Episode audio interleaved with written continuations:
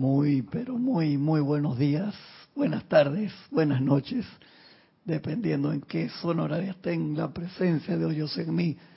Saluda, reconoce, bendice la presencia de Dios yo soy en cada uno de ustedes. Yo, estoy aceptando igualmente.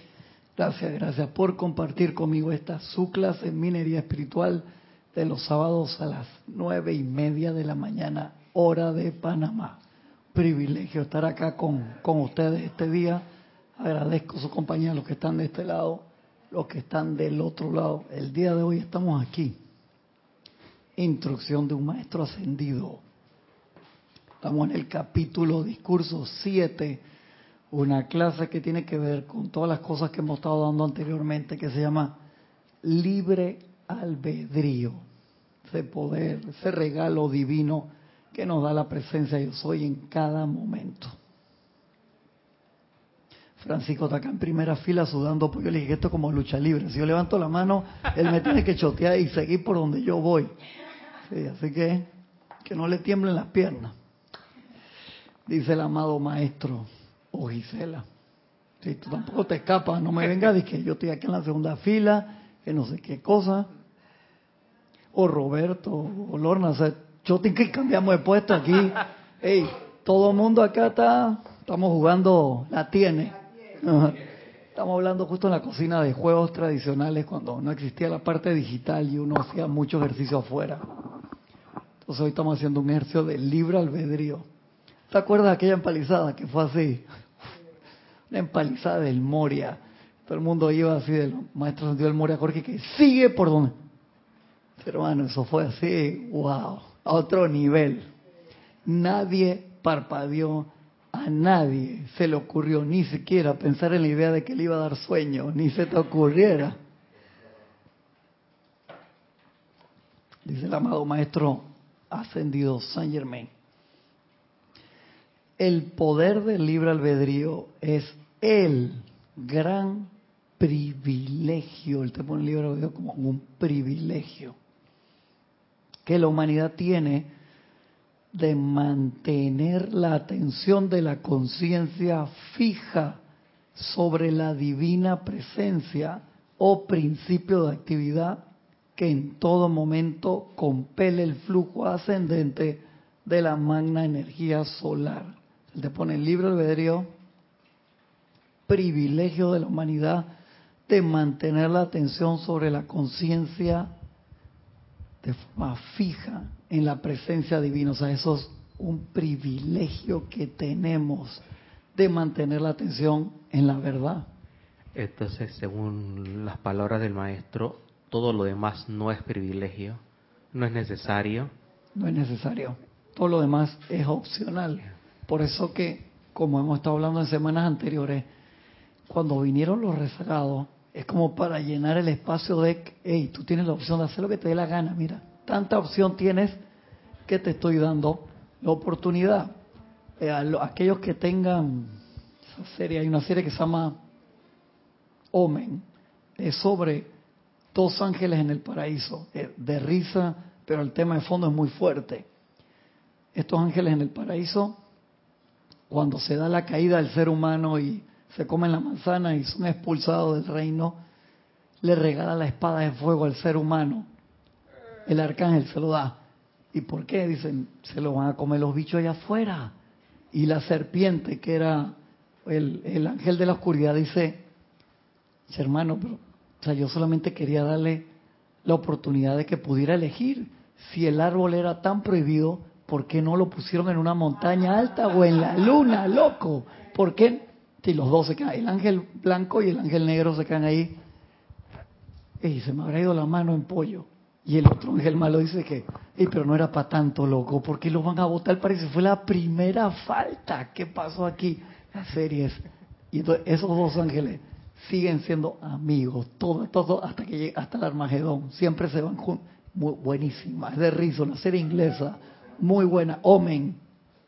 Muy, muy buena. Sí. Eso deja entrever que en los dos ángeles, el bueno, entre comillas, Mario Almía, los dos, los dos tenían una rebelión. Correcto. No tomaron partido con, con el... Exactamente. Primero que es un dios abrámico, ¿no? El, que, el de la, el de la serie, ¿no? No te voy a decir. No te voy a decir por qué. Pero los dos tienen, ambos, tienen un grado de discernimiento y de rebelión no necesariamente destructivo. Entonces el ángel caído dice, hey loco, ya llegó Satanás con un poco de gente haciendo qué fiestón y la comida está más buena y yo de repente quedé que cayendo para el infierno esta vaina que Yo no sabía lo que está pasando. Sí, es súper irreverente. O sea, le han dado plomo porque es extremadamente irreverente, pero tiene cosas muy interesantes. Muy, muy, muy interesantes. Son, creo que nada más son como seis o siete capítulos cortitas. Está basado en un libro bien famoso. Creo que está en Netflix, creo que puede que sea. Vale la pena, interesante. Si no, creo que en YouTube la, puedes, o sea, la puedes ver. Son capítulos cortos y es nueva. Eso, eso de poner el, privilegio que dice el maestro, me recuerda a los libros de historia de Werner de cómo, de qué se hacía en las primeras dos edades, que, que un, un artista pasaba siglos elaborando un, ¿cómo se llama esto? Una, un tapete, algo, la atención estaba full eh, puesta allá arriba. Consagración o sea, que no había, no había necesidad de distraerse en nada. Claro. Te das cuenta que, entonces, parte de la adolescencia espiritual es como todo adolescente quiere experimentar, por así decirlo. Entonces, cuando la humanidad salió de la niñez espiritual como raza evolucionante, se te da la opción. Tú no la tienes que agarrar si no quieres. O sea, tú tenías completo control de tu libre albedrío, del discernimiento. Tú elegiste pasar por esas experiencias. Entonces depende de ti. O sea, cuando vino la caída del ser humano y vinieron los, rezagados, no era para que tú le copiaras los pensamientos y sentimientos, ahí hay otra opción. Tú quieres el que quiera irse ahí. El hijo pródigo, el hijo pródigo decidió agarrar la fortuna que le tocaba, que le había dado su padre, se fue al mundo a experimentar. ¿Y cuando se echó para atrás? Lo obligaron. Solito, como se dio cuenta que, hermano, los cerdos en la casa de mi padre comen mejor que lo que yo estoy comiendo. No tengo que quedarme así. Y regresó y el padre lo, lo abrazó con mano abierta. Con esto no estoy incitando a la sedición. Que va, sí, exactamente. No estoy diciendo de que bien, destrucción, nada. Te estoy diciendo, el libre albedrío existe. Tú sabes que me parece eh, esto el hijo pródigo haciendo una simil con la con la historia del señor Siddhartha. Es como la segunda salida del hijo pródigo, ya con experiencia, ya con, con conocimiento para uno en pos de un objetivo. Gracias. Hey, Siddhartha se podía haber quedado en ese reino que todo era bello, que todo era perfecto, que todo lo tenía resuelto encima del rey, él iba a ser el rey todo. ¿Y qué decidió? ¿Sabe qué, hermano? Yo voy para afuera, me despojo de todo, absolutamente de todo. Se quedó con el calzoncillo nada más. Sí, de vaina. Según cuenta la historia.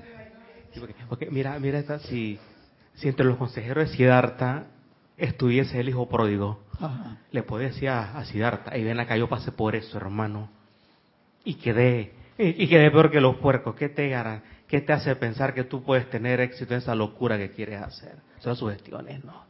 ¿Qué te hace pensar que él, con el adelanto y pureza espiritual que él tenía, no se conectó con su presencia yo soy y le dijo, vamos, vamos a esta experiencia? Claro que sí.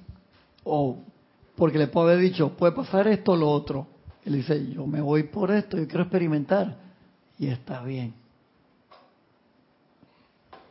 No hay drama en eso. ¿Cuál es el drama? El tiempo, el tiempo no existe. Las posibilidades son ilimitadas. Realmente, ¿qué es lo que tú quieres? ¿Qué es lo que tú quieres? Por eso lo más importante, te dice el amado Maestro San Dios San Germain, cuando entras en esta enseñanza, es hacerte ese examen de conciencia.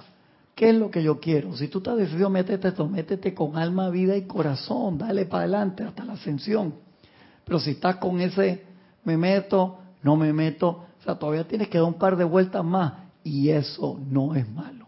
Si tú quieres dando vueltas por ahí, sigue dando vueltas.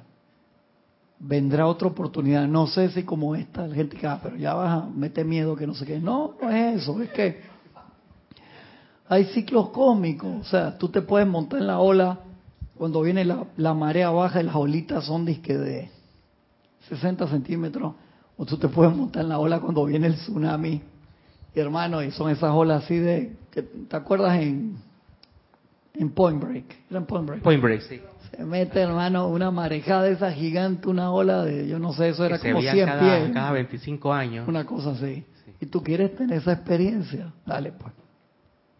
Keanu Reeves sabía que el otro personaje no iba a salir vivo de esa ola. Era eso la cárcel. Dale, hermano, tú quieres ser libre. Por eso es que, se, por eso es que le decían bodhidharma, ¿no? Exactamente. a un paso del budado. A un paso del budado, de la, de la iluminación, sí.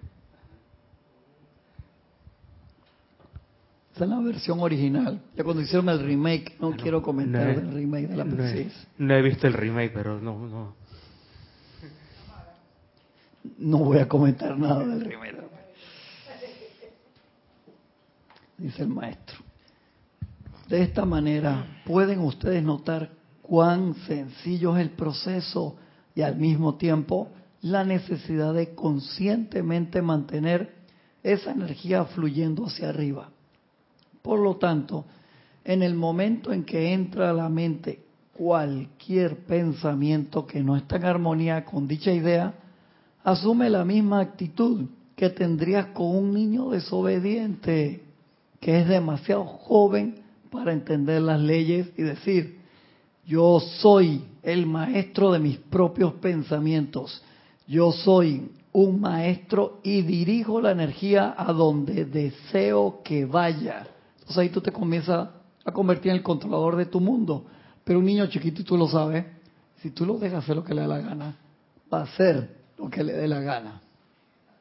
Por favor, o sea, tú lo tienes que, tú lo tienes que entrenar. Igual tú tienes que entrenar a tus vehículos, que son los vehículos de la presencia, que los hemos dejado libres. Entonces, hay gente que me ha preguntado, entre comillas, ¿cómo yo sé si soy un alma vieja o nueva? Si te lo estás preguntando, eres un alma vieja. Porque la gente instintivamente es, ah, yo debo ser un alma nueva, puedo seguir azúcar, gozando. Claro, o sea, esa es la personalidad diciendo, yo quiero seguir haciendo lo que me da la gana. Entonces, entra profundamente, como te dice el amado Maestro San Dios San Germain, y hazte la pregunta, ¿qué es lo que yo quiero? Busca iluminación. Si la iluminación te dice, hermano, dale, pero la tierra como escuela, aquí no viene nadie que no quiera dar una maestría. Gente no viene de paseo aquí. Que la nave madre te dejó acá de que seis encarnaciones para que pases en una los carnavales en Río, en otro en Panamá, el otro no sé cómo. Todo es parte del entrenamiento. Los puestos acá son peleados por la radiación que hay en la Tierra, por esa ambigüedad, por así decirlo, por las oportunidades de usar el libre albedrío, por la influencia tan grande. ¿A qué me refiero con la influencia energética? O sea, por la presión de grupo, por así decirlo. Tú puedes irte, un ejemplo, a otro planeta, a tu evolución, todo mundo, todo es bonito, todo es limpio, te vas a encarrilar rápidamente. Tú dices, ¿por qué no me mandaron para allá? Porque tú quisiste venir para acá, porque quisimos venir para acá, pues. Eso fue la maestría que tú querías agarrar. Maestro de la energía y la vibración. ¿Dónde se da esa materia ahora? Los que quieren ser pichones de soles, que quieren seguir la línea del logo solar, vaya para la Tierra. Pasó un par de encarnaciones allá, un ciclo entero. A ver cómo te va. Y por eso fue, esta escuela cambió, ya hace muchas razas raíces atrás. Y de ahí que sale la oportunidad de eso. Si tú terminas esta encarnación, dice Francisco Bardale, fue bastante bien. Mano, utilizó la energía de esta manera, le falta un par de cositas. Puede terminar acá en los planos internos, lo mandamos para Venus, allá todo bonito, todo espectacular, en, menos de cinco años logra la ascensión, hermano, porque con la invioletada que te van a dar ahí, te quitan toda la marrumancia que te pueda quedar. O puedes regresar a la tierra con lo que has aprendido, a seguir expandido el conocimiento, o te quedas acá arriba. No me conteste. Bueno, tranquilo. Es cuestión de libre albedrío, pero el maestro te dice, la cosa es sencilla, pero es cuestión de elección. Entonces nosotros si no ejercitamos ese músculo espiritual, al igual que el cerebro, que el otro día que les mandé un video que hablaba un, un speaker de estos tecnológicos, Decía, lastimosamente el músculo mental, hermano, está cada vez más flácido. ¿Por qué? Pues todo te lo hace el teléfono. Está la calculadora ahí, me comunico ahí. Nadie se acuerda, poca gente se acuerda hasta el número de teléfono de la mamá, hermano. Me acuerdo, yo vi ese, hay otro video muy bueno de eso que entrevistan como a 100 personas y uno de los únicos números, los que se acordaban era el número de la mamá. Pero antes uno se acordaba por lo menos 10, dije el tío, el trabajo, el no sé qué cosa, Chalurra, no me deje mal, loco. Yo tenía en la, en la billetera, yo tenía una libreta esa que era magnética, chiquitita así. Cada cierto número de años la pasaba otra, tenía cantidad de números ahí. Sí, esto causalmente hablando en la cocina de, los juegos eh, que ya no de aquella época que nos hacían ejercitar mucho en lo físico también en esa época en esa misma época también se daba mucha ejercitación mental porque no había celular si acaso había teléfono fijo. Y no solo eso sino que yo recuerdo que tú pactabas con una persona no había impuntualidad porque tú pactabas con una persona en determinado lugar y tú tenías que, que ser preciso en la hora y el momento, porque si no, ¿dónde la ibas a localizar? Sí, ahora te avisan cinco minutos antes por WhatsApp de que voy no puedo llegar. Y los números telefónicos, y los números telefónicos, yo me sabía al menos unos, unos, por lo menos unos cinco, siete o a diez. Pura mujer. memorizados. O sea, eso no se me olvidaba, eso era de base fija ahí. Ahora ni, ni, ni uno no sabe ni el de uno mismo. No se sabe ni el número de cédula de vaina. Ya, es que el, el, celular tiene todo, o sea, tiene agenda, todo, te recuerda todo. Ah, en ese entonces tenía que ejercitar mucho la, la, mente también, igual que en lo físico, porque tenías que acordarte precisamente el día, la hora, tal cosa, y eso implicaba mucho ejercicio mental. Y tú te das cuenta, si así estamos en el cuerpo mental inferior, en el entrenamiento de las emociones, que uno regala sus emociones diariamente, uno permita que un meme te cambie o que una noticia te cambie las emociones que sabemos que es el calificador, el motor de la energía divina que está magnetizando la llama triple. Y no hacemos a veces ni el esfuerzo, nos, nos desbocamos.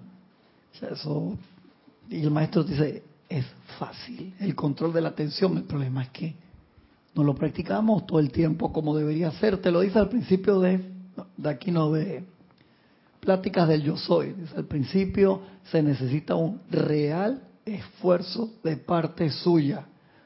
Ya después va saliendo solo. De verdad que sí, por eso perdonen que yo siempre lo compare con, con manejar, que lo estoy viendo ahora con mi hijo, que lo metí en un curso de eso de manejo para adolescentes ahí para que cualquier cosa él pueda manejar y el nivel de concentración cuando estás aprendiendo es altísimo. Pero si tú me dices, ¿cuántas veces tú te chocas al año? Tú manejas 365 días al año. Y tú me dices, me choco 50 veces al año, te digo, uff, mano, malazo. Eso no es lo tuyo, mira. Exactamente. Y aún así, es una octava parte, por decirlo así. Pero no, si te pasa algo, será una vez cada tres años, llama Violeta, que ni siquiera eso, una vez, no sé, mínimo porcentaje corto. Debería ser así con nosotros en el uso de la energía. O sea, que metiste la pata y te desbocaste y una vez cada tanto, como si fuera un evento así, salido del tiesto. Eso me acuerda, eso de que uno se choca 0.3 veces al, al, al, quinquenio, las transgresiones, cuando votamos las transgresiones, ¿Te acuerdas? si tuviéramos la habilidad de manejar en la habilidad de contar las transgresiones, que cometiéramos 0.2 transgresiones al mes, estuviéramos a la puerta, pero vimos lo que es lo fácil que es, lo fácil que es poner la atención arriba y lo fácil que es poner la atención horizontal. Es que esa es la idea, acuérdate, en Luxor físicamente hablando, tú no podías tener más de siete transgresiones. Cuando llegabas a siete y no te dabas cuenta, o sea, que el maestro te tuviera que llamar a ti, rápido y que Francisco, ven para acá, chus, Perdí la cuenta, exactamente de eso quiero hablar contigo. ¿Qué pasó, loco? Pero cuando tú te das cuenta, tú ibas por tres, ya empezabas a sudar duro ahí. Y no valía que hace la celda de uno. Exactamente. Si no esperes a que Serapi venga y te vea por el, la ventanita. De... Exactamente. polarizado para el lado de adentro, para ti, para que tú no veas para afuera.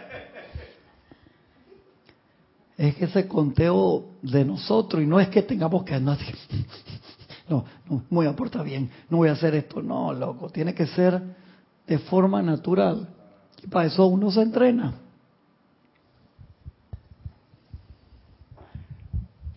Dice, por lo tanto, dice, los decretos y después sea, para el hogar. No importa cuál pueda ser la provocación. El maestro sabe que en el hogar hay esa, pasan esas cosas. Ciérrale la puerta a todo resentimiento, crítica, condenación o cualquier cosa que no esté en armonía con dicha ley. Cierra la puerta, no, no diga nada, punto. Recuerda esto por siempre. Nunca, nunca, nunca tienes que habértelas con personas. La verdad es que siempre te encuentras habiéndotelas con una fuerza, la cual tendrás que controlar antes de seguir avanzando. Sin este control, no podrás avanzar más allá de cierto punto. Y entonces ahí el maestro nos está dando una gran lección.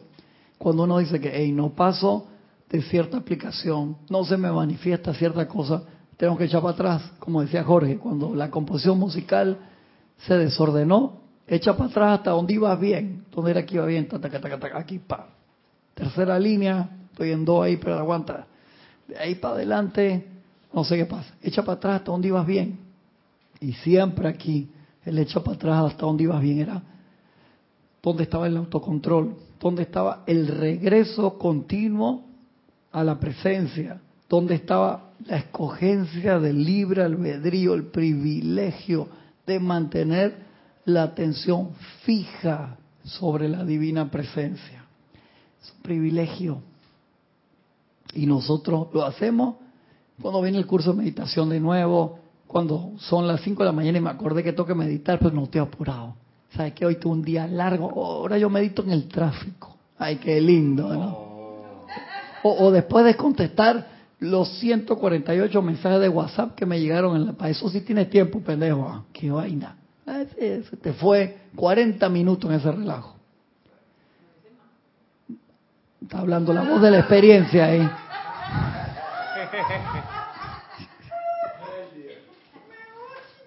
Dice Mari, que a veces más.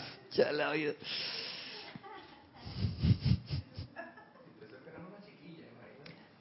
Imagínate tú.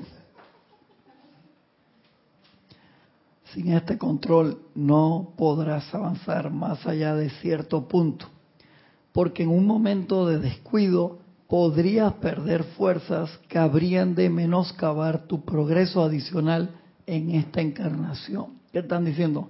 no te van, entre líneas, no te van a dar más información o entendimiento espiritual hasta que tú no tengas algo de autocontrol. Y, eso es así. Sería imposible que yo te diera a manejar en la calle un carro Fórmula 1 cuando tú no puedes con tu carro cuatro cilindros, hermano. O sea, carro Fórmula 1, yo vi un programa de esta gente de Top Gear, los que eran, los ingleses estos, que eran bien irreverentes, pero muy divertidos.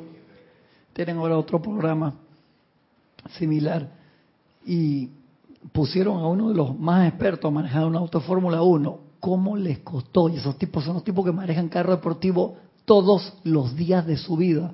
Le dieron el carro de Alonso, el que Alonso usaba en Peugeot, no, en Renault. Ey, tuvo horas y horas para hacer un promedio muy malo una vuelta. Le decía, esta gente son unos recontra profesionales a otro nivel. Increíble. O sea, eso no, no es relajo. La gente se pasa su entrenamiento enormemente, hace mucho entrenamiento físico. Dice, ¿por qué? Porque ellos tienen que aguantar la fuerza G. Esa gente, los cuellos y todo, la, la que te tira en cada curva y la tensión de estar... sí, Esa gente baja, yo no me acuerdo, eh, varios kilos por carrera en sudor, porque llevan el traje antifuego y todas esas cosas, más la... Eh, se entrena mucho se entrena mucho por un deporte que tú dices que vas sentado todo el tiempo, pero... Y el nivel de la atención a 340 kilómetros por hora, tú de que te acuerdas de que, ay, me vino a ver, te disolviste. déjame chatearle a la que compre el pan ahora más tarde. Tú no lo ves ahí, disque, sacándola. No, no ves eso. Para nada. Una pregunta de, curiosidad, realmente. ¿Por qué era difícil manejar ese carro? O sea, tenía los mismos timón, los mismos cambios. ¿Por qué era difícil? Por el nivel de respuesta que tiene, también la forma de, de meter los cambios que es en puros botones, que eso no debe ser complicado. Pero tú veías que el carro se le bajaba la... Re, o sea, eso es tan... Tu carro, tú ves que tú haces la... Esto es de que... Así, o sea, si tú haces, si tú lo tienes que hacer aquí, si tú metes el cambio aquí, pues se te apagó. Y esos carros Fórmula 1, prenderlos es un problema, pues la batería que tienes es muy, muy chiquitita. A veces cuando ellos se salen una curva y el carro se la apagó. ¿Qué problema tiene todo eso? Sí, eso es un deporte muy, muy complicado. Muy, muy de altísimo nivel de, de concentración y físico y manejo. ¿Tú dirías, haciendo una comparación, que manejar estos cuatro vehículos sería algo así de complicado para la presencia que está como aprendiendo a manejar los vehículos? O sea, ¿cómo tú ves esa parte? Ah, yo diría que la presencia es un Fórmula 1 que nos da todo el tiempo del mundo para aprender a manejarlo y que no nos está presionando. Pero entonces nosotros con ese tiempo decidimos hacer otras cosas. Ese es el detalle. De Ultimate Sport Car, pero nosotros vamos una vez a la semana a practicar eso. Nunca vas a ser un profesional, siempre vas a ser un aficionado. Vas a hablar de las llantas,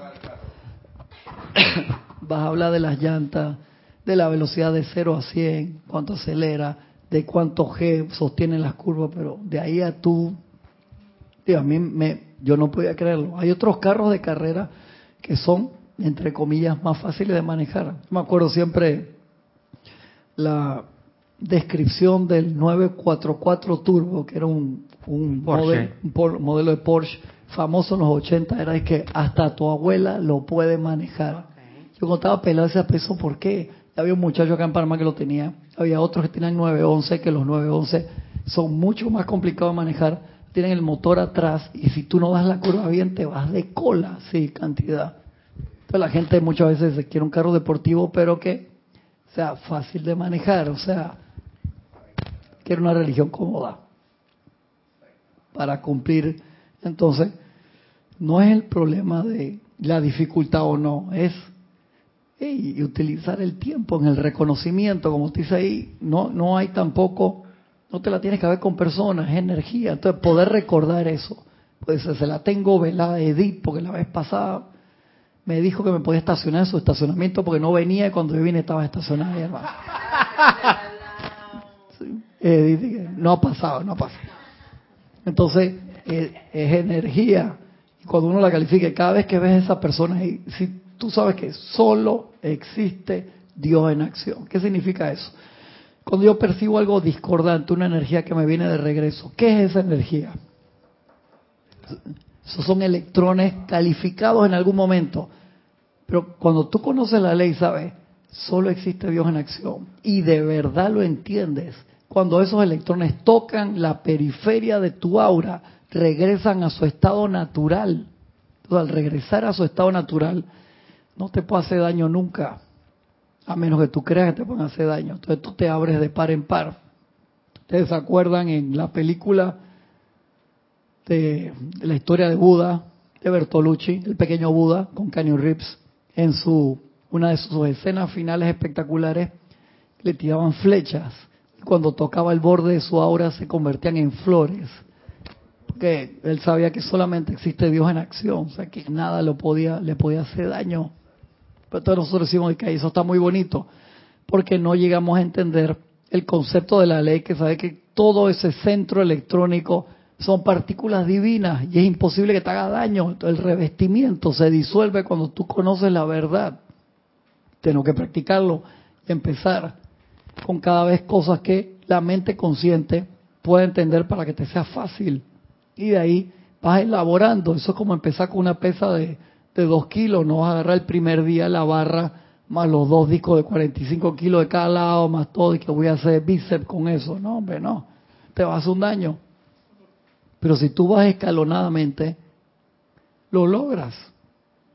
Hubo un, uno de los primeros fisiculturistas, perdone que no me acuerdo el nombre, un alemán, muy enfermo desde niño, pero mucho, tío, muy, muy enfermo, muy débil, muy enfermo, y descubrió que a través del ejercicio físico, y cuenta en su vida, se empezó a fortalecer, fue uno de los primeros musculosos así reconocidos en mediados del siglo pasado, y se dio cuenta, o sea, de que el comer sanamente, el hacer ejercicio, todo el tipo se curó de cantidad de enfermedades porque se empezó a, concentrar en, en trabajar no, el cuerpo. No era Charles Atlas, ¿no? No, pero la, la, la, la, historia de Charles Atlas es muy buena también, pero Charles Atlas era americano, no gringo, Sí, pues. norteamericano, sí. Pero su historia en la parte de atrás de los paquines, que siempre salía en la playa ahí, dije, buenísima. Flacucho que todo. ¿No? Está haciendo... Me saca la llave que no le haga...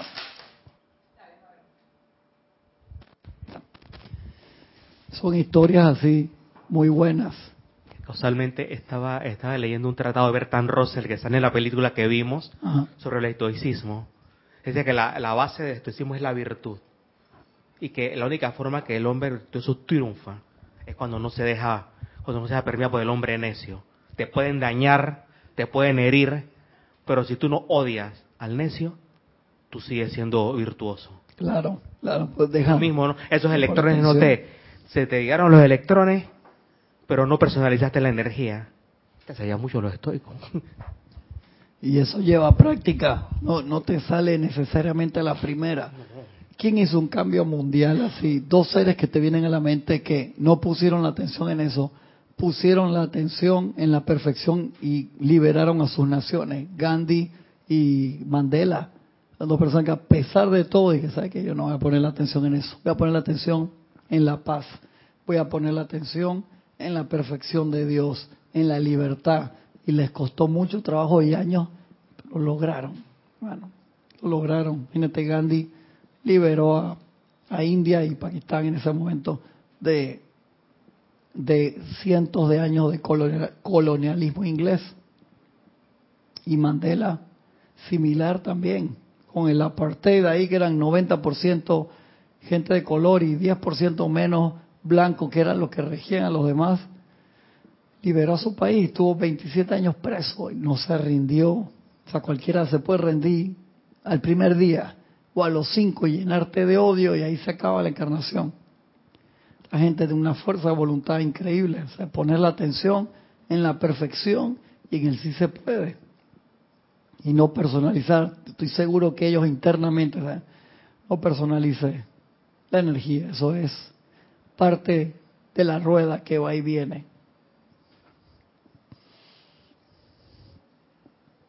Dice, sin este control no podrás avanzar más allá de cierto punto, porque en un momento de descuido podrías perder fuerzas que habrían de menoscabar tu progreso adicional en esta encarnación. Todos deberían autoentrenarse para permanecer siempre dentro del propio círculo mágico de la llama de amor divino, el cual cada uno tiene que construir conscientemente a su alrededor. ¿Cuántas veces, querido hermano y hermana que me ves del otro lado, tú construyes eso? ¿Cuántas veces realmente sientes y visualizas ese tubo de luz a tu alrededor? Envuelve, te envuelves en una esfera de amor divino. Mira lo que dice aquí, súper interesante. Hablen entre sí dentro de este círculo. Ahí no mencionó en ese momento. eso es como una. ¿Te acuerdas que hemos hablado anteriormente de. Tú tienes tu tubo de luz blanco incandescente, hasta tu, mar. Pero la radiación de ese tubo es una esfera energética que tú calificas como quieres. Acá te dice, expándelo, hablen entre sí. Cuando estás al lado de una persona, talking distance, o sea que estoy ahí, expando. Cuando tú hablas adentro de esa esfera de amor divino, tú estás calificando Oh. toda tu energía con amor divino. con gran amor. Entonces, si tú lo haces y yo lo hago, tú te das cuenta cómo va a salir esa conversación. Oh. ¿Tú te acordabas de ese ejercicio? Yo no me acordaba de ese ejercicio. Sí, sí del de calificar el tubo de luz y todo eso, pero dice, repito, todos deberían autoentrenarse para permanecer siempre dentro del propio círculo mágico de la llama de amor divino. Ahí se refiere al, al tubo de luz. dice. El cual cada uno tiene que construir conscientemente a su alrededor.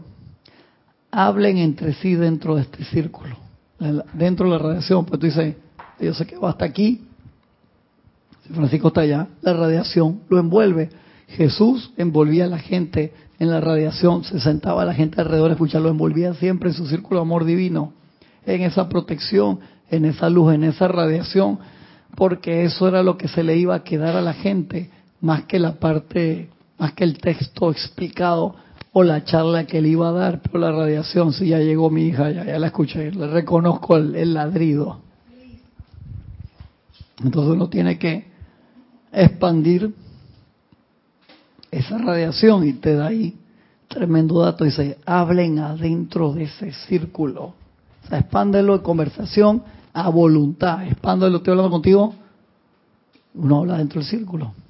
Adriana Sarina desde Hannover, Alemania. Bendiciones a todos. Bendiciones. Bendiciones, un abrazo grande. Dice Adriana, creo que Cristian se refiere a Joseph Pilates, el del fisiculturismo. Sí, puede, puede que sea él. No me acuerdo en verdad. Si es alemán, creo que sí, puede ser. Sí. Gracias, Adriana. Adriana, como está allá en Alemania, dice que yo mismo soy.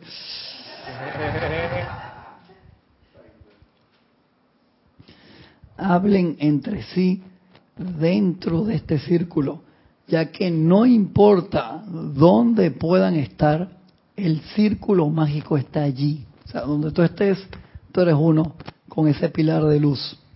Cuando alguien fija su atención sobre esa magna presencia de Dios, está conformando un círculo mágico en el que parecen realizarse poderosos milagros. Este círculo mágico está en expansión y ampliación perenne. Eso es la radiación que sale de acá de tu tubo de luz. Tú tienes el límite de tu tubo de luz que va más allá de tus manos y, tus pies, ¿verdad? La radiación que sale de ahí, que lo hemos hablado cantidad de veces, se expande. Eso tú lo calificas con el poder que tú quieres y el maestro San San Germain acá te dice, califícalo con ese poder de amor divino todo el tiempo y que siempre se va a estar expandiendo. Mira, mira, mira lo que son las cosas, eh, una experiencia personal. Hace un par de días, eh, una discusión familiar de, de, mi hijo con mi, con mi señora. Sí. Y yo no fui con ese tuyo, fui con la espada llama azul en la mano, a poner orden. A, a practicar, estamos practicando, pero mira lo que implica eh, la aplicación de este, de este círculo mágico, ¿no? Buscando un resultado más, eh, más, más satisfactorio de lo que podía hacer. Entonces, eso es la, eso es la parte de la, del privilegio que tenemos, ¿no? Del libre albedrío y del discernimiento. Con la varilla y corta y libera. Yo fui con la espada. Supongo me faltó para, para ir así, cortar. Que, que mi, con, mi, con mi brazo invisible sí lo hice, ¿no? Pero, qué, qué maravillosa esa enseñanza. Te das cuenta que entrar expandiendo tu círculo de amor requiere un nivel de fortaleza y autocontrol grande. Y por eso que uno empieza con ese nivel de expansión chiquito y lo va expandiendo. Está pensando en ese ejemplo de Francisco, de verdad que es difícil porque a veces uno va a situaciones así mismo con esa mentalidad de que yo voy a poner orden, pero en realidad yo lo que estoy haciendo es poner orden según mi criterio. Yo no estoy pensando en la otra persona, yo lo que estoy pensando es yo quiero que esto se resuelva. ¿Cuál es mi voluntad? Entonces cuando tú dices expandir ese círculo de amor, como ese amor es impersonal, ya ahí yo no estoy pensando en mí, sino yo estoy pensando en el bien de la persona. O sea, ¿quién quiere hacer cosas obligadas? Nadie hace cosas obligadas que alguien te obligue a hacer algo para ver si uno lo va a hacer. No quiere. Y si uno lo hace, uno lo hace a mala gana. Entonces, ¿qué es lo que uno quiere? ¿Que se resuelva la situación como debe ser o hacer mi voluntad? Eh, imagínate cómo terminó mi fiat. Obedeces, punto. Con la espada de la mano, esperando resultados satisfactorios según mi estado de conciencia momentáneo. Es que sabes cuál es el engaño de eso, que eso entre comillas funciona a corto plazo. Temporalmente. Temporal, eso mismo, temporalmente. Pero pasa ese ratito y lo que viene bajando de vuelta Bomba es y plena.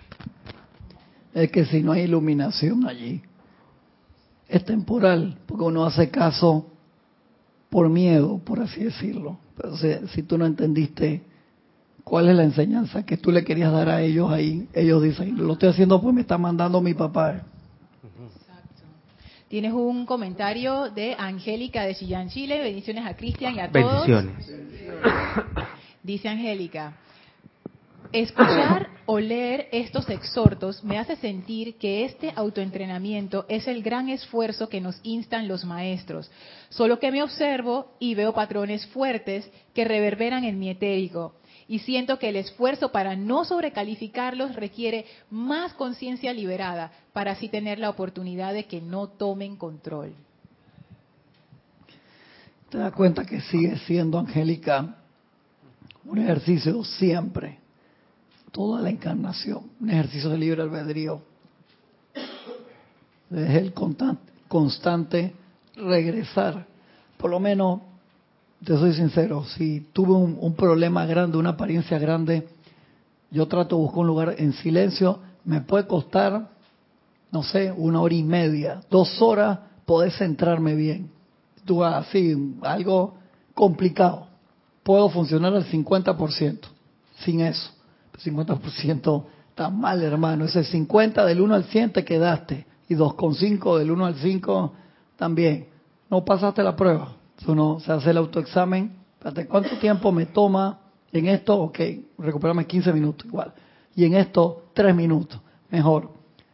Puedo terminar la tarea que estoy haciendo si me descarrilé. O sea, es eso. O sea, te puede salir un poco de control, pero en el momento que el tren se sale de la vía, hermano, eso qué drama, montar ese tren de nuevo. Entonces eso vas a gastar toda la energía en reparación. Y la idea entonces es, aguanta, lo que yo quiero es no descarrilarme. Entonces, ¿cómo me mantengo centrado? ¿Cómo me mantengo en el carril del medio? Respiración rítmica, que lo sabemos. O sea, una cosa que es recontra vital. Ayer estaba hablando con un amigo muy querido que está pasando por un periodo de, de depresión muy grande y me dice, mira, yo cumplía todas mis tareas a tiempo antes, era buenísimo. Ahora hablando con mi psiquiatra me mandó estas medicinas que no me gustan porque me flatean mucho. Y te das cuenta que eso lo tienes que llevar de una forma muy, muy iluminada cuando te mandan medicinas de esas de que tómalo para siempre. Yo tuve una, una amiga por muchos años que tuvo muchos problemas con su hijo porque dice que la flateaba tanto. Flat, como te digo, es que te, te deja chato, no tienes emociones ni para bien ni para mal. Y entonces no se involucraba en la vida de su hijo adolescente, pues no sentía nada. Me decía, yo no siento nada. A mí me sentía muy triste. Entonces eso tienes que llevarlo con un psiquiatra que te conozca bien y sea muy experto. Entonces me dice mi amigo, yo le pedí que me bajara las dosis porque esa vaina no me permite ni trabajar bien, ni tener ideas claras de qué quiero hacer.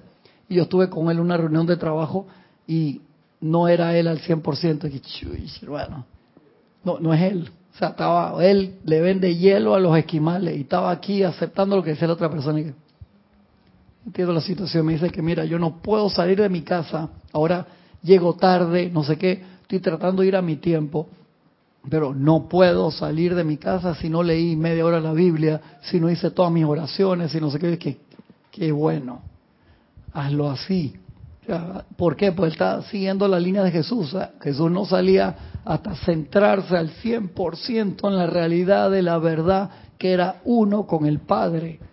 Y nosotros nos paramos a veces cuatro y media, cinco de la mañana, y estamos todos apurados, y te vas a embullir en un mar de gente, de cientos de miles de millones de personas que están pasando por la misma calle que tú, emanando de su aura pensamientos, sentimientos, recuerdos, lo que sea, y te lo comes. Eso es así. O sea, tú pasas por una calle, aunque seas el primero en esa calle, esa calle está palpitando de los millones de automóviles que han pasado por ahí. Eso está pegado en los electrones abajo. Y en eso te estoy diciendo, ah, no, no lo haga. No, tenemos que salir, tenemos que movernos, tenemos que transitar. pero vístete bien, eso como ir a un reactor nuclear si no estás envuelto en plomo. Te recomiendo esa serie de HBO que se llama Chernobyl. Hermano, te deja así muy fuerte, demasiado buena, pero muy fuerte. Entonces que el pueblo ruso, los tipos eran el pueblo, valientes a otro nivel. Hay que limpiar eso que te va a pasar, te vas a morir de la peor manera posible, pero hay que hacerlo. Yo voy. Es demasiado buena. Con respecto al autocontrol, que hay que tener, me recuerdo una enseñanza del Maestro Ascendido, una de las primeras, que me ha impresionado. Cuando tú lanzas o te lanzan un pensamiento discordante, es como si te lanzaran dardos negros en forma de taladro. Sí, correcto. ¿Cómo tú pretendes provocar una discusión con una persona sabiendo lo que te van a, lo que te van a, y lo que tú puedes generar si ya tú manejas un poquito de energía por la enseñanza que tienes? Entonces es como, es como bien infantil pensar que tú estás centrado cuando, o tú conoces esto, ¿no? Decía el maestro en ese momento que a veces esos dardos energéticos se te quedan pegados en el aura y no entran en ese momento, pero quedan en un momento ¡pam! Como en la película Kroll. ¿Te acuerdas? En, Kroll. Tienes un comentario de Mercedes Pérez desde Estados Unidos. Dice, Dios los bendice a todos. Bendiciones. Cristian, somos nosotros con nuestro propio libre albedrío y nuestro autocontrol los que marcamos la nota. Sí, sí, Mercedes. 24/7. Entonces, eh, la parte adolescente que puede quedar en nosotros espiritualmente hablando es, o sea, que eso no me conviene. Yo, no creo en eso. Ah, o sea, voy a buscar lo que se me acomoda, porque no queremos aceptar que es nuestra responsabilidad todo el tiempo. Es tan chévere echarle la culpa al gobierno que sea, echarle la culpa a todo menos yo cuando en verdad somos nosotros, cada uno. Sí, loco. Entonces. Tienes otro comentario de Maniel Ruiz, caballero, de este República Dominicana. Saludos, Cristian. Bendiciones a todos. Tremenda Un abrazo enorme. Dice, todo es trabajar duro. Somos muy dejados con el autocontrol, el aquietamiento y visualizar el tubo de luz alrededor nuestro y estar centrados. Sí, sí. Gracias, Maniel es que es entrenamiento, no, no, seamos sinceros, lastimosamente a veces nos da pereza, con la excusa que quieras, con la excusa que quieras. Estoy seguro que hay excusas válidas, que tú me puedes decir que tienes que entender mi situación. Yo todo tengo que hacer todo esto y que el otro no tengo tiempo. Haz el tiempo. El tiempo no existe. Hazlo. Hazlo. Pon la atención cada vez más allí en la presencia. Ese es el trabajo primero que vinimos a hacer la encarnación y hacemos una cantidad de cosas enormes que no necesariamente tenemos que haberlas ni siquiera empezado. Entonces estamos hasta aquí en cosas y no te deja hablar y te no, no te sale ni el audio, tú las elegiste. Sí, Cristian, eso de lo que hablas de que del tiempo, entra en juego eh, aplicar la disciplina. Sí, porque esa es la palabra del día. disciplina es amor. Recuerdo, yo recuerdo mi, mi, mi abuelo que, bueno, ya hace como 10 años desencarnó. Eh, ese señor era tan disciplinado en los horarios. Tenía una hora para tal y no fallaba. Era él estuviera haciendo lo que sea, cualquier actividad, pero si él tenía que tomarse su medicamento a tal hora, él paraba lo que estaba haciendo y cumplía rigurosamente, al final del día le sobraba tiempo para, para por así decirlo, para hasta para holgazanear. Pero es el tiempo precisamente de ese supuesto holgazaneo que tenemos que organizarnos disciplinadamente para en vez de holgazanear, sustituirlo por, en vez de cuatro horas de holgazaneo, cuatro horas, una hora, dos horas, lo que sea, que te, que te sobre, porque te sobra, hermano, te sobra 24 horas. Si nos disciplinamos correctamente, nos sobra el tiempo para aplicarla. Así que no hay excusa para aplicar la divina y todo por esa enseñanza de, yo soy. No hay excusa, no, debería haber cuenta que que era el maestro San Dios San Germain también que te decía, ustedes tienen ocho horas de descanso, ocho horas de trabajo, ocho horas para utilizar en lo que quieran pero no nos llegamos a organizar bien. Entonces, ¿dónde están esas ocho horas para, para hacer lo que yo quiera? Se me van dos en el tráfico o cuatro horas en el tráfico y no sé qué en esto, que lo otro, que no sé qué, entonces tienes que recortar de aquí y de allá. Disciplina. Y la disciplina tiene mucho que ver con que con la concentración. Eso es tan, hermano. Allá invoca ya el Elohim, vista y ciclopea. Sin eso, lo demás no va. Entonces tenemos que regresar a eso, igual que un niño chico, un niño chiquito, tú lo enseñas a que haga sus propias tareas, que te va a costar, a que estudie solo, que busque, que aprenda, que investigue. Si tú no haces eso, hermano, lo tienes que corretear hasta que se gradúe. Mi mamá me decía, que cada año tuyo secundaria fue un parto. Sí, mi mamá me decía así. Entonces cuando entré a la universidad, no sé de dónde fue el cambio de conciencia, como era algo que me gustaba, nunca tuve problemas, nunca me tuvieron que corretear. Feliz. Pero entonces, ¿cómo tú le explicas a tus hijos? Tienes que estudiar matemática y cálculo, ¿para qué sirve esa vaina? Nunca lo voy a usar. No, eso es un ejercicio mental que te todas las neuronas, que no sé qué, no necesariamente si no vas a ser ingeniero, que este, que el otro, y, o sea, ¿cómo lo encaminas a, a que esté chispa? que todas esas fórmulas y todo eso es práctica, donde lo, tú lo dejas un par de días, en las vacaciones ahora se enfrían. Cuando va de nuevo, que le toca de nuevo cálculo, y ay, padre. Decir decir que hay una hay un grupo de música que se llama Enigma, mm. que tiene un espectacular que se llama Return to Innocence. que es una retrospectiva de un alma. No es como en reversa. Que en reversa, ¿no? Entonces todas las cosas que le pasan y entonces retorno a la inocencia, retorno a la, esa, esa primigenia donde tú estás o estás privilegiado antes que pasara toda tu, tu aventura de, de Sansara. Salen unos aborígenes americanos también en el video. Sí, es una fotografía increíble. Me acuerdo, sí, me Es algo, algo otro nivel, algo nivel. Muy buena. Dice el maestro, este círculo mágico está en expansión y ampliación perenne, según sea la intensidad y sinceridad con que la atención se sostiene sobre la magna presencia. Les puedo asegurar, dice el maestro ascendido Saint Germain, que al principio esto requiere de un estado de vigilancia sincero y diligente. Pero si te resbalas de vez en cuando, hey, no dejes que eso te preocupe en lo más mínimo, porque el gran error es que ponemos la atención, una autoflagelación impresionante. A veces no salimos ahí en años en un error que cometiste y eso es...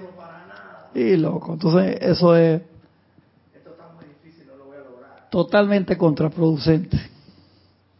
Regresa inmediatamente con la sinceridad e intensidad aún mayor. Eso tú lo ves mucho en equitación. Te caíste el caballo, ya montate enseguida de nuevo porque donde tú no te montes de nuevo, le agarras un miedo al caballo y a de nuevo, que, hey, no, te, te saliste del deporte, en serio, eso es súper importante, montate igual en todas las actividades, te salió mal, hey, párate ahí, yo quiero ser mejor, quiero que me salga bien la próxima, dale ahí de nuevo.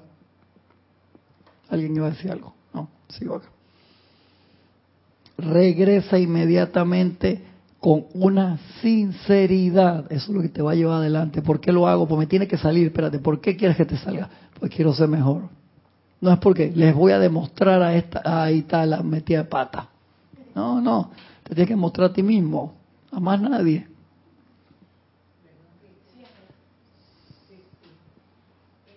Digo, no, lo que se quiere que no seamos, por ejemplo, yo, seguir siendo una estudiante de 3,5 sino del 4 para arriba. Si tienes que Son la escala del 1 al 5 siendo la mejor nota 5. Exacto, aquí en Panamá, pues, porque en otros lugares son hasta 10. Y digo, bueno, si sobrepasa del 5, qué, qué maravilla. Pero eso es lo que a veces como estudiante uno se conforma con que, bueno, ya me aprendí estas cosas, estas cosas y ya, pero bueno, las voy a aplicar cuando sean necesarias. Y ahí es donde realmente uno baja la guardia en todo. El problema, eh, Mari, es que muchas veces lo vemos desde la parte humana. Dice, yo no puedo hacer eso.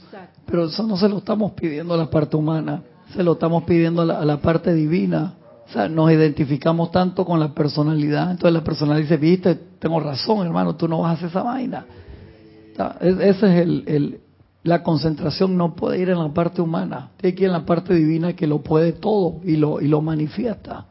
En la, en la parte humana hay sugestión. Claro. Mira, si te vas a meter el meteorismo, ah, mira lo que le pasó a Cena. Correcto. Hasta la curva de Cena. Cuando yo esté en la curva de Cena, ¿qué yo voy a hacer? Christopher dice que hay un caballo que quedó parapléjico como 20 años, entonces, ¿y qué se espera de mí entonces?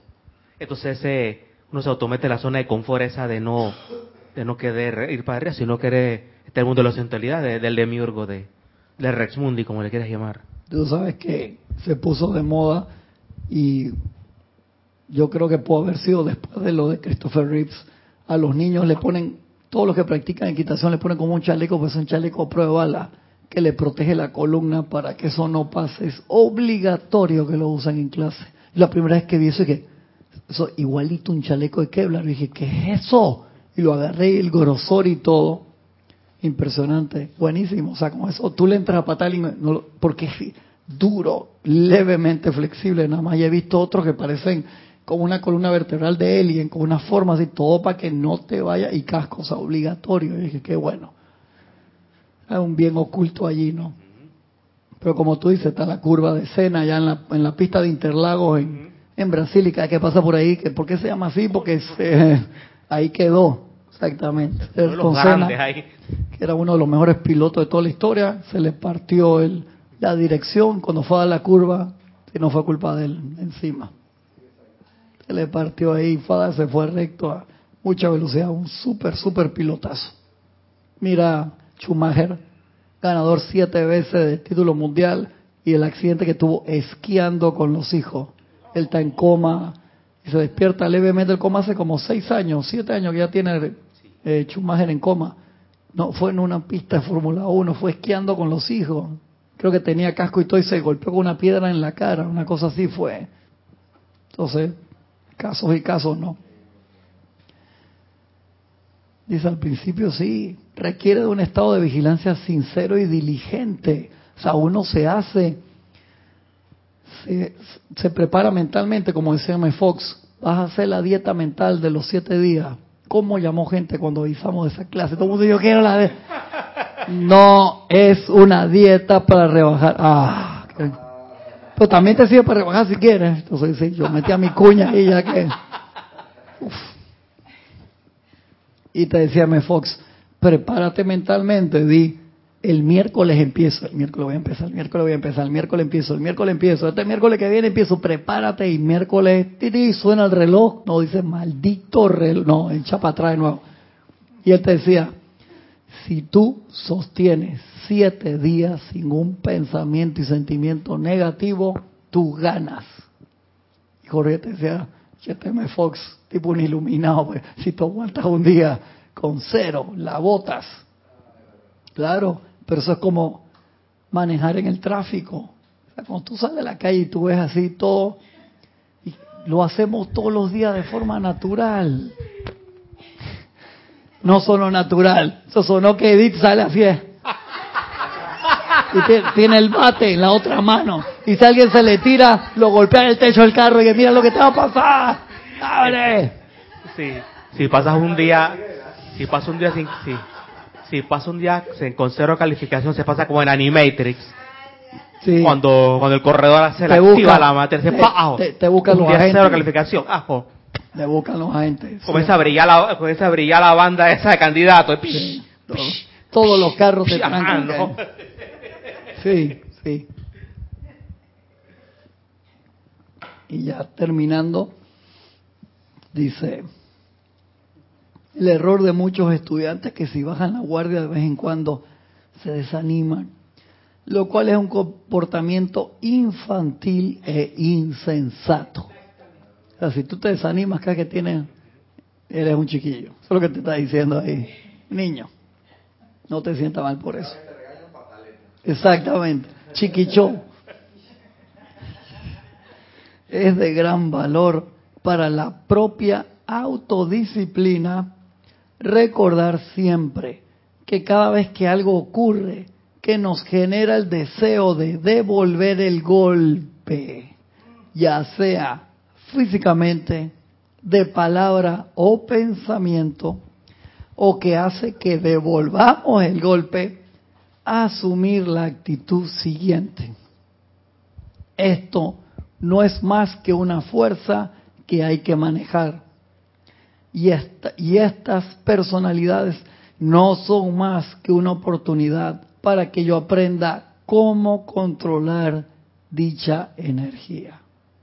Lo tenemos que ver así, como el sparring de entrenamiento en boxeo. O sea, míralo eso como el compañero que te está ayudando a ser mejor. ¿Cómo vamos a mejorar si no tenemos oportunidad de nada? Si vivimos en la montaña ya lejos solito, no vas a tener mucha oportunidad para que pase eso. Esto te quita la resistencia que da inicio a la actividad discordante que trata de entrometerse. En la medida en que mantengas la actitud vigilante, consciente, no puede haber vigilancia inconsciente. Te sorprenderás por la manera en que el círculo mágico a tu alrededor se expandirá hasta que todo aquel que entre en contacto contigo te amará y te adorará. Eso le pasaba a Jesús cuando la gente del pueblo venía, todo mundo. Sí, exactamente. Tal es el poder mágico del amor y la armonía. Si cada persona que se te acerca te quiere pegar, no estás practicando esto bien. O sea, si donde tú llegas creas trifulca, alborotas los ánimos, y no es que ni siquiera te terminaste de estacionar cuando te empiezan a tirar tomate, eh, mejor que revalúes cómo están tus prioridades y empieza a trabajar bastante en el fuego violeta transmutador. Y termino aquí. Algunas de estas cosas podrán parecer sencillas, dice el maestro, pero unificarlas constituye la gran ley una. Cuando comiences a pensar en el círculo mágico, comenzarás a verlo y sentirlo a tu alrededor. Y cuando más hagas esto, tanto más rápidamente se conformará y expandirá. Esto está en la página, el discurso número 7, que empieza en la página 34, pero la clase de hoy fue la página 35, se llama Libre Albedrío. Instrucción de un maestro ascendido. Dejamos la clase hasta hoy por allí que quedaron así como de pensando, por favor, revísenla de nuevo porque el maestro te dijo algo importante ahí. No podrás avanzar más allá de cierto punto si nosotros no tenemos eso. Es por gusto. Puedes tener los 120 libros y te entra por aquí y te sale por allá. Claro. Es como que, ah, ya tengo el Fórmula 1. No prende, no tienes la gasolina. Claro, o sea, puedes tener todo lo demás, pero no tienes lo que le da vida y ese es el poder de la atención, el regresarlo una y otra vez a la base. Por favor, léanse y mediten profundamente en esta clase. Son esas clases, así como la del libro de, del Hijo Ungénito, del Cristo interno, de la compilación que hizo Ramiro, que yo en cualquier página que entro al azar leo un rato y no puedo pasar ahí porque me interioriza, me deja se me calienta el CPU y eso es lo mejor. Tú ah, me lo leí en un día, como he hecho con muchos libros, pero ¿cuánto se te quedó de eso? O sea, si tú, ahí te lo dice el maestro, si tú no te metes en eso de verdad, nada más vas a llegar hasta cierto punto, eso es lo que tú quieres, o tú quieres llegar hasta la ascensión. Les dejo eso. Nos vemos la semana que viene con la ayuda de la presencia. Bendiciones a todos.